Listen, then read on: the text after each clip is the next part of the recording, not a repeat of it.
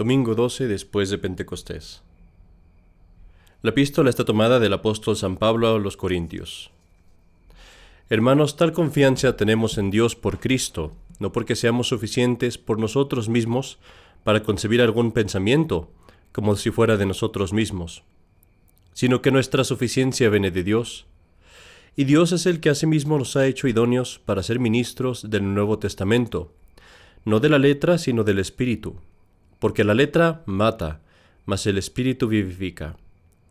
Que si el ministerio de muerte grabado con letras sobre piedras fue tan glorioso que no podían los hijos de Israel fijar la vista en el rostro de Moisés por el resplandor de su cara, que no era duradero, ¿cómo no ha de ser sin comparación más glorioso el ministerio del Espíritu?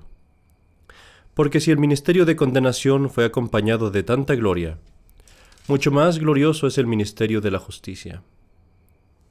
El Evangelio es tomado del Evangelio de nuestro Señor Jesucristo según San Lucas. En aquel tiempo dijo Jesús a sus discípulos, Bienaventurados los ojos que ven lo que vosotros veis, porque os aseguro que muchos profetas y reyes desearon ver lo que vosotros veis y no lo vieron, como también oír las cosas que vosotros oís y no las oyeron.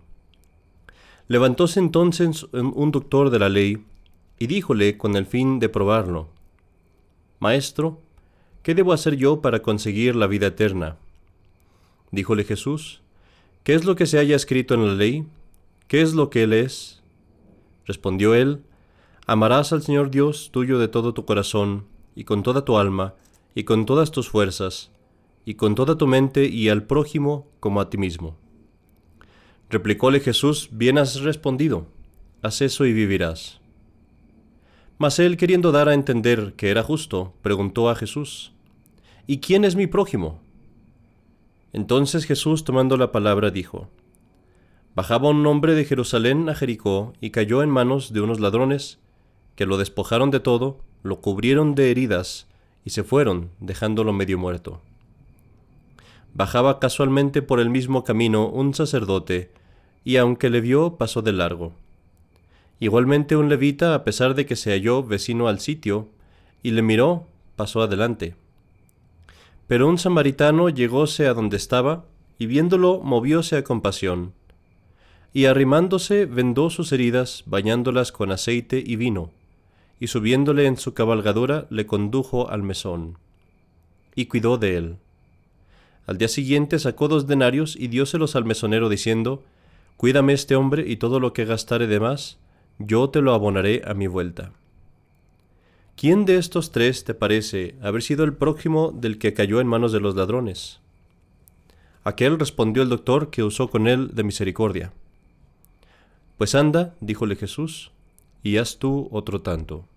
En el nombre del Padre y del Hijo y del Espíritu Santo. Amén. Queridos hermanos, de vez en cuando me gusta o deseo tratar de explicar un poco las escrituras de la misa, lo que es la epístola y el Evangelio, para poder entender un poco más lo que se nos dice. El día de hoy hablamos en la epístola, el apóstol San Pablo nos habla de una comparación entre la ley antigua, el Antiguo Testamento, y el Nuevo Testamento.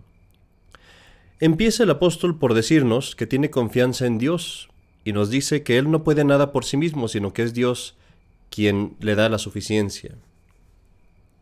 Dice esto el apóstol San Pablo porque cuando escribe a los Corintios, los Corintios habían tenido ya a otros predicadores, otras personas, que pretendían ser, como lo llama San Pablo, superapóstoles, personas con más talento, con más espíritu, con más santidad que San Pablo. San Pablo les escribe a los Corintios, pues diciéndoles, mi testimonio, aquello que me da mi testimonio de ser un apóstol, son ustedes mismos, porque fue por mí o fue por mi predicación, mejor dicho, que ustedes vinieron a conocer a Cristo, les dice. Y entonces sigue con lo que leemos el día de hoy.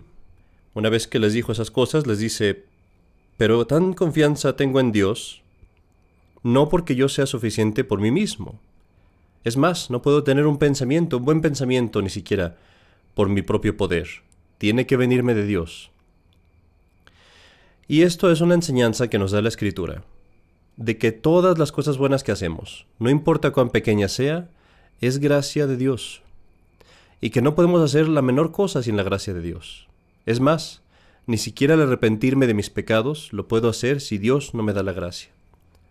De ahí que es tan importante que cuando tenemos la gracia de arrepentirnos y de irnos a confesar, el deseo de confesarnos, o es más, nada más la necesidad de confesarnos, debemos de aprovechar esta gracia que Dios nos da, de reconocerlo, y ir y confesar nuestros pecados, porque no sabemos si después Dios nos vuelva a dar la gracia. Y después San Pablo procede a, a comparar la antigua alianza, el Antiguo Testamento, es decir, la ley de Moisés, con el Nuevo Testamento, la ley del Evangelio. Y comienza por decir que Dios lo ha hecho ministro de este Nuevo Testamento y que este Nuevo Testamento no es, según la letra, nada más, sino según el Espíritu. Se refiere a que no es según la letra de la ley, que ya no han de seguirse todas las, todas las eh, pequeñas disposiciones que tenía la ley mosaica, la ley de Moisés sino que ahora el Evangelio es más sencillo, es más simple, y es el que, el que nos da la enseñanza de la Iglesia, que es quien tiene el Espíritu Santo.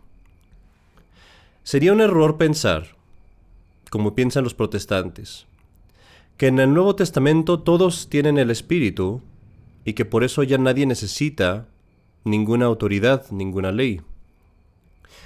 Muy al contrario, Dios nos ha dado el Espíritu Santo, pero nos lo ha dado en orden, es decir, nos lo ha dado en la Iglesia Católica y a través de la Iglesia Católica.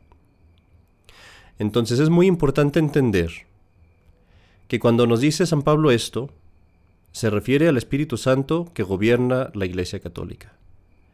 Y dice, la letra mata, mas el Espíritu vivifica. Los protestantes pretenden tener la letra. Se saben los versículos, se saben los capítulos, se saben las escrituras, de memoria muchas veces. Pero no tienen el espíritu, es decir, no tienen la obediencia de la iglesia, no están bajo la gobernación del Espíritu Santo que gobierna la iglesia y por eso erran, cometen errores, muchos, y por eso acaban por separarse en mil sectas. Finalmente, San Pablo nos dice que si el eh, Antiguo Testamento fue una cosa tan gloriosa, tan bonita, tan hermosa, que Dios nos dio los, los diez mandamientos allí y que trajo Dios tantas buenas enseñanzas al mundo, cuánto más glorioso será el Nuevo Testamento. Ahora, para entender lo que San Pablo dice aquí hay que recordar lo que leemos en el Antiguo Testamento. Se nos dice que cuando Moisés subió al monte Sinaí, que por estar hablando tanto tiempo con Dios, recordemos que estuvo 40 días arriba hablando con Dios. Cuando bajó del monte, los hebreos, los judíos, lo veían resplandeciente. Estaba como transfigurado, su rostro era resplandeciente, tanto así que no lo podían ver y le dijeron cúbrete, o sea, le pidieron que se cubriera con un velo para que así pudiera hablar con ellos. Entonces San Pablo dice, si el ministerio de muerte grabado con letras sobre piedras, es decir, se refiere al ministerio de la antigua ley, que se fue grabado, como sabemos, en las piedras que recibió Moisés, si este ministerio fue tan glorioso que no podían los hijos de Israel fijar la vista en el rostro de Moisés por el resplandor de su cara, y este ministerio, el Antiguo Testamento, no era duradero, ¿cómo no ha de ser sin comparación más glorioso el ministerio del Espíritu? Más glorioso se refiere al ministerio que vemos ahora, al ministerio que nosotros gozamos, que es la Santa Iglesia. Y aquí tenemos una transición muy suave al Evangelio, porque en el Evangelio parece que nuestro Señor Jesucristo continuara lo que San Pablo decía. Y dice, sí, este ministerio es glorioso. Nos dice Jesucristo, Bienaventurados los ojos que ven lo que vosotros veis pues os aseguro que muchos profetas y reyes desearon ver lo que vosotros veis y no lo vieron, y oír lo que vosotros oís y no lo oyeron. Nos dice Jesucristo, si este ministerio, esta nueva fundación, esta nueva, este nuevo testamento que he hecho yo en mi iglesia, es tan glorioso que el rey David deseó verlo y no lo vio, pero tú que estás aquí sentado en la iglesia, tú lo ves. Que el rey Salomón quiso ver estas cosas, él quiso venir a misa, él quiso ver la predicación que vendría del Hijo de Dios, y no lo pudo ver. Noé, Moisés, Abraham, Isaac, Jacob, todos estos patriarcas, todos estos hombres santos, desearon con todas sus fuerzas gozar de las cosas que nosotros gozamos, y a ellos no les tocó gozarlo. Pero nos dice nuestro Señor Jesucristo, felices los ojos que ven lo que tú ves aquí en la iglesia. Y felices los oídos que oyen lo que tú escuchas aquí en la iglesia. Después, para continuar con lo que nos cuenta el Evangelio, se nos dice que se levantó un fariseo, un doctor de la ley, y le pregunta a nuestro Señor, ¿cuál es, el, cómo, qué debo hacer, le dice, para conseguir la vida eterna? Nuestro Señor Jesucristo sabía muy bien que este fariseo, que este doctor de la ley, lo estaba probando, lo estaba tentando, es decir, quería, quería ver quién era él, cuánto conocía, si era un hombre bueno o malo. Pero sabía nuestro Señor Jesucristo que sus intenciones no eran buenas, que no era recto de corazón, y por eso no le da una respuesta directa, sino que lo trata como trataría un maestro a un alumno que hace una pregunta nada más por molestar, una pregunta tonta. Y así nuestro Señor le dice, ¿qué es lo que tú ves en la ley? ¿qué es lo que tú lees? Y entonces el fariseo responde, sabía él la respuesta, y entonces lo responde. Amarás al Señor tu Dios de todo tu corazón, con toda tu alma, con todas tus fuerzas y con toda tu mente. Y añade el doctor de la ley un pasaje de otra parte del Antiguo Testamento. Y amarás a tu prójimo como a ti mismo. Nuestro Señor Jesucristo le dice entonces, bien has dicho, haz esto y vivirás. Hay que recordar que esto, este pasaje que acaba de, darnos el fariseo, era lo que era el Padre Nuestro para los judíos. Esta era la oración por excelencia que todos se sabían. Se llamaba Shema Israel. Escucha Israel. El Señor tu Dios es uno. Y entonces dice lo demás. Y al Señor tu Dios lo amarás con todo tu corazón, con toda tu alma, con todas tus fuerzas y con toda tu mente.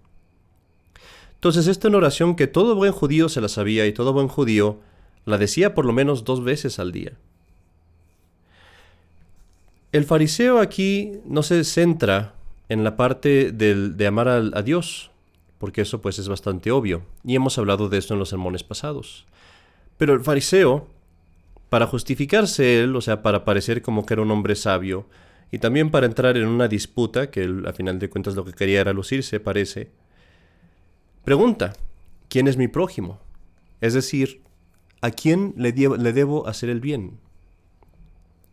Y aquí hay que entender que en aquellos tiempos no era esta una cosa tan clara. Para nosotros ahora en el Nuevo Testamento, en esta alianza gloriosa de que hablamos, es muy fácil entender, pues sí, debo hacerle el bien a todos aquellos a los que pueda hacerle el bien, a cualquier persona que Dios me ponga enfrente, ese es mi prójimo. Pero en aquellos tiempos los judíos, recordemos, tenían una idea de que ellos eran el pueblo elegido, y por lo tanto de que debían hacerle el bien a sus amigos, y a sus enemigos les debían hacer el mal y odiarlos. La cosa es que no solo se limitaban a los que no tenían la misma religión, sino que muchas veces hacían enemigos a cualquier otra persona que les conveniera. Entonces nuestro Señor no responde la pregunta de este fariseo directamente porque sabe que si le dice que debe amar a todos los hombres, sin importar si son paganos o si son judíos o no, sabe que si le dice eso, el fariseo lo va a condenar. El fariseo va a decir que está mal. Entonces nuestro Señor obliga al fariseo a que él mismo saque su conclusión. Y le cuenta esta parábola que leemos. Que un hombre baja de Jerusalén a Jericó, unos ladrones lo asaltan, lo hieren, lo dejan medio muerto. Y dice nuestro Señor, pasa por ahí un sacerdote, es decir, el representante de los profetas, pasa ahí una parte de la ley, de esa letra de la que nos hablaba San Pablo. Pero nada más tenía la letra, no tenía el espíritu, y por eso el sacerdote pasa y no lo ayuda. La letra mata, pero el espíritu vivifica. Pasa después, nos dice el Señor, también un levita, es decir, el representante de la ley. Los levitas eran los que ayudaban a los sacerdotes, asistían al templo. Y él también lo ve y también pasa, porque también solo tenía la letra. Pero después pasa quién? Un samaritano. Y decir en aquel tiempo decir samaritano era decir un villano, una persona que no queremos, una persona que es malvada, una persona que todos rechazamos como malo eh, por antonomasia. Entonces, este hombre, que todos rechazan, que tú como judío me dirías no es tu prójimo, este hombre pasa y lo ve y tiene compasión. Y se acerca y le pone vino y le pone aceite, que era la forma de curar en aquel entonces, y lleva al herido a un, a un hostel, digamos, a un mesón, y allí le pide al, al hostelero que lo cure y que él le va a pagar en su regreso.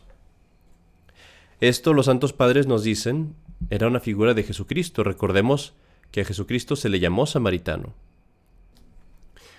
Y así, en esta parábola, le da dos lecciones nuestro Señor Jesucristo al fariseo. Una que es muy obvia, que el fariseo mismo la entiende luego luego, y otra que no lo es tanto. La primera que es muy obvia es esta, que tu prójimo es cualquier persona, y que si, si tú ves a un hombre que necesita ayuda, le debes de ayudar. Pero también le da otra lección que es mucho más profunda y que el fariseo tal vez le tardó más en, en entender. Porque le dice Jesucristo, le está dando a entender, así como tú despreciarías a este samaritano, y tú me dirías que no él es, que, él no es digno, que él no es parte del pueblo elegido, que él no es tu prójimo, pero ahora ves que él hacía lo correcto, y que por eso él es el que debes de, seguir y de seguir su ejemplo. Así debes entender que a mí que me desprecias, que a mí que no me tomas como maestro, que a mí que me juzgas, no me debes de juzgar por las apariencias, sino que debes de ver qué es lo que estoy haciendo, qué es lo que yo digo, mi justicia y seguirme por eso. Le está diciendo, no te guíes por las apariencias, sino que guíate, guíate por la justicia, por la santidad. Y así le da dos lecciones en una. Y a nosotros también se nos da esta lección, pues, de seguir a nuestro Señor Jesucristo en su ejemplo, de amar a nuestro prójimo y ayudarle siempre que, sea, no sea posible. Para terminar el sermón, quiero hacer una nota. Sabemos todos, y es algo que de lo que de hecho se habla mucho hoy en día, que debemos de amar a nuestro prójimo. Hacer el bien se dice a veces sin mirar a quién. Sin embargo, hay que entender qué quiere decir este amor. Porque el mundo ahora nos dice que el amor es lo mismo que complacer a alguien. Si yo amo a alguien, lo voy a complacer en todo lo que quiera, en todo lo que me pida. Le voy a dar placer, le voy a dar por su lado. Pero eso no es amor. Eso no es para nada el verdadero amor. Porque tú, por ejemplo, amas a tu hijo, pero no le das placer. A veces tienes que darle, por ejemplo, una medicina que no le gusta. Tal vez lo tienes que llevar a que le den una inyección y tu hijo está llorando y se está quejando y tú a pesar de eso lo haces. Porque lo importante no es darle gusto a tu hijo, sino lo importante es darle un bien que dure, el verdadero bien, aunque no le guste al principio, porque tú sabes que después le va a gustar, después lo va a apreciar. Y lo mismo aplica en el mundo con los pecadores. El amar al pecador no quiere decir darle por su lado, no quiere decir darle gusto, no quiere decir complacerlo en sus errores, o en sus, o en sus pecados. Lo que quiere decir es procurar para el pecador aquello que es su bien verdadero. El mundo nos dice, no juzgues al pecador. No juzgues al pecador, ni juzgues al pecado tampoco. Déjalo que haga lo que quiera. Complácelo. Si quieren hacer eso, que lo hagan. Eh, que él haga lo suyo y, y tú haz lo tuyo. Eso nos dice el mundo. Y San Agustín, ya en su tiempo, nos daba ese argumento. Decía San Agustín, tú me dirás, yo amo a mi vecino como a mí mismo, yo amo a mi prójimo como a mí mismo. Y San Agustín dice, claro, escucho lo que dices.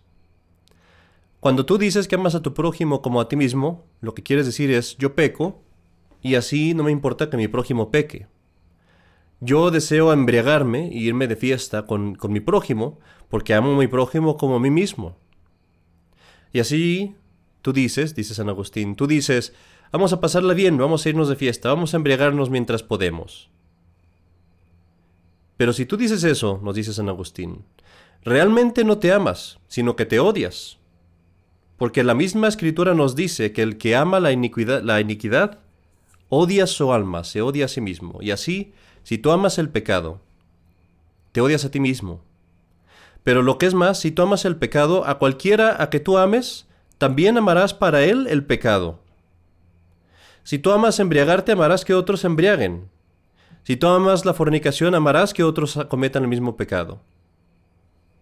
Y por eso dice San Agustín, si así te amas, mejor no ames a nadie. Mejor no ames a nadie. Es mejor que te pierdas tú solo, a que amando con ese amor torcido, te pierdas a ti y pierdas a otros. Cambia tu amor, primero. Cambia ese amor con el que tú te amas para que te ames bien, para que te ames para salvar tu alma, para ir al cielo, para ir a Dios, para no ir al infierno. Y entonces, ya que te ames así a ti, entonces puedes amar a los otros de esa misma forma. Y así pues, el verdadero amor consiste en esto, en hacer que los hombres se acerquen a Dios, aunque en el momento, en este momento, no les guste mi oposición o mis consejos o mi corrección o mis oraciones incluso. En eso consiste el verdadero amor. Para terminar el sermón, veamos una, una frase, una cita de Pío XII, el Papa Pío XII, que nos confirma esto que acabo de decir. Él dijo, ¿qué amaba Cristo en el hombre sino a Dios? No en el sentido de que encontrase a Dios ya en todos los hombres, sino en el sentido de que esperaba por medio del amor restaurar a Dios en el corazón de todos los hombres. Se dice que un médico ama a los enfermos. Pero ¿qué es lo que ama en el enfermo? Seguramente no es la enfermedad. No ama la salud que espera devolver al paciente. La caridad significa que os améis los unos a los otros de esta manera, con la intención de introducir a Dios cada vez más en las vidas de los otros. En el nombre del Padre, y del Hijo, y del Espíritu Santo. Amén.